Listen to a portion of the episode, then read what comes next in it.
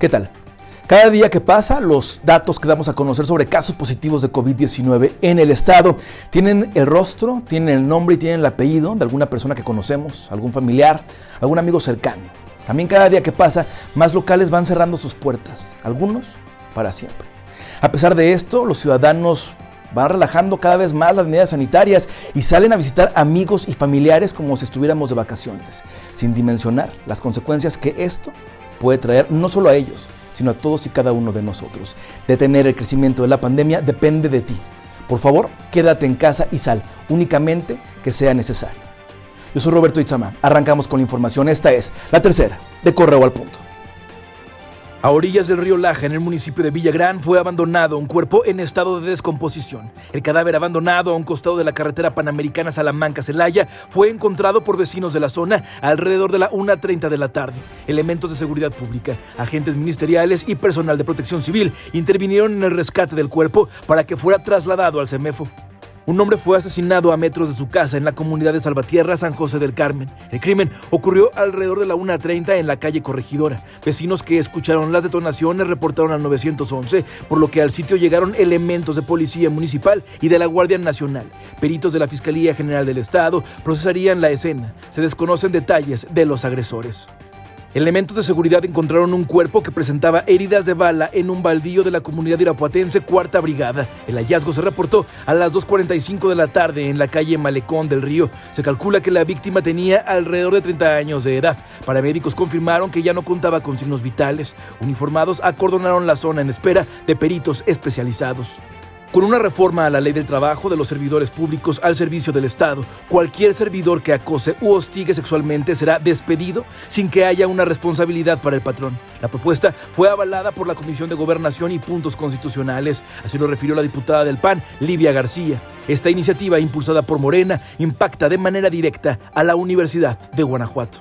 Lo que busca esta reforma primero es eh, pues reconocer esa problemática y segundo que sea mucho más fácil eh, tanto para el patrón como para, en, su caso, el trabajador, si vive en una situación de acoso, poder, eh, digamos, al responsable, a quien está siendo responsable, pues poderlo, por ejemplo, despedir con mucha mayor facilidad, ¿no? Y entonces con esto, pues evidentemente se genera, eh, pues una, una, digamos, no solo la visibilización, sino ya sanciones muy particulares.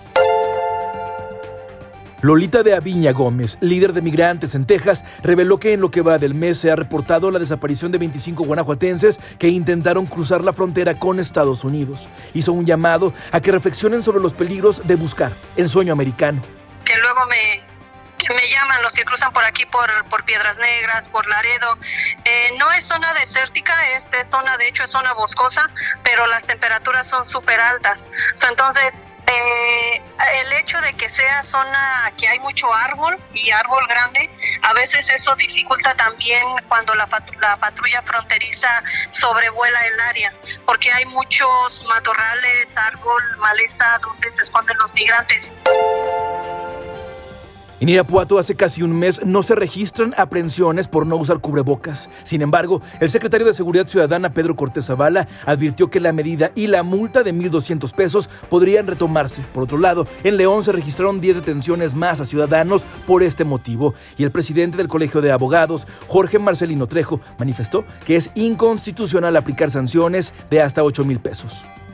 Ahorita no ha habido porque hemos privilegiado el diálogo, hemos entregado algunos cubrebocas pero si, si vemos que, la gente sigue sin entender y, andar en la calle sin cubrebocas, pues estamos eh, tenemos que valorar. Estás haciendo distinción de ciudadanos, me explico, este, porque la, la sanción es la misma, la conducta es la misma, me explico. Sí. La, la conducta es exactamente la misma, no llevar cubrebocas. la sanción debe ser la misma para el rico, para el pobre, para el de pocos o muchos recursos y desde el momento que haces distinción en el cobro de las multas, desde ese momento, pues bueno, ya la conviertes en algo, en algo totalmente injusto y totalmente inconstitucional. Hasta aquí la información por el momento. Te invito a que permanezcas atento y atenta a nuestras redes sociales y también a nuestro sitio web www.periodicocorreo.com.mx. El día de mañana, a primera hora, no olvides comprar la edición impresa de tu periódico correo. Hasta la próxima.